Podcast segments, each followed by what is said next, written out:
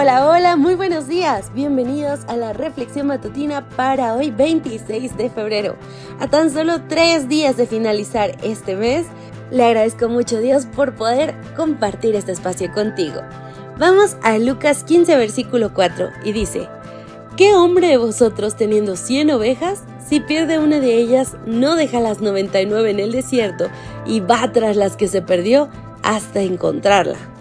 El título de hoy un destornillador Phillips. Cuando tenía tres años quería seguir a mi papá a todas partes. Si él tenía que trabajar en el techo, yo quería sentarme en el techo y mirar.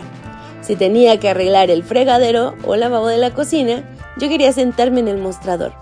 Mi papá me asignó como responsabilidad cuidar la caja de herramientas. Me enseñó el nombre de cada una de las herramientas y me permitía dárselas a medida que las necesitaba. El destornillador Phillips en cruz o estrella fue el que se me grabó en la mente más fácil, porque a diferencia de otras herramientas, este destornillador tenía un nombre humano. Sin embargo, con el tiempo me di cuenta de cuánto necesitamos los dos tipos de destornilladores. Los dos no son intercambiables, cada uno cumple con una tarea distinta. Jesús contó parábolas que sugieren distintos métodos para alcanzar a las personas. En la historia de la oveja perdida, el pastor busca por todas partes al animal perdido. La oveja no necesariamente huyó.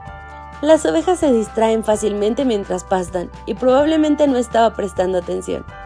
Esta parábola nos enseña que cuando nos distraemos y no nos damos cuenta de que nos estamos alejando de Dios, Él vendrá corriendo tras nosotros. En el mismo capítulo, Jesús contó la historia de la moneda perdida la moneda no hizo absolutamente nada para perderse. Alguien la trató mal y la dejó caer en la tierra. La moneda no tenía idea de su condición de perdida y no sabía que necesitaba rescate. Pero una mujer barrió y limpió su hogar hasta que encontró esa moneda perdida. Esto nos muestra que si no entendemos nuestra condición perdida o la gracia salvadora de Dios, Él quitará las barreras que nos separan de Él hasta que nos encuentre. La tercera parábola que contó Jesús involucra a un hijo caprichoso. Este hijo sabía muy bien que su lugar estaba en el hogar con su padre, pero intencionalmente se fue y tomó malas decisiones. El padre no salió corriendo tras él ni lo obligó a volver al hogar. Pero cuando el hijo pródigo decidió regresar a casa, su padre corrió a recibirlo con los brazos abiertos. Esta parábola nos muestra que Dios no nos fuerce nuestras decisiones, pero siempre nos recibe de nuevo cuando nos habíamos alejado y volvemos a Él.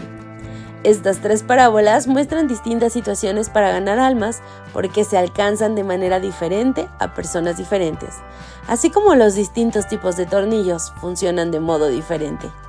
Debemos conocer a las personas con quienes queremos compartir el amor de Dios, para testificarles de una manera que sea significativa y efectiva para cada persona en particular. Mis queridos amigos, ha sido un gusto poder compartir contigo este mensaje. Espero que, ya sea que te sientas perdido o no, tengas siempre la mente abierta y los brazos abiertos para recibir a un amante padre que nos ama y siempre está buscándonos. Yo me despido por hoy.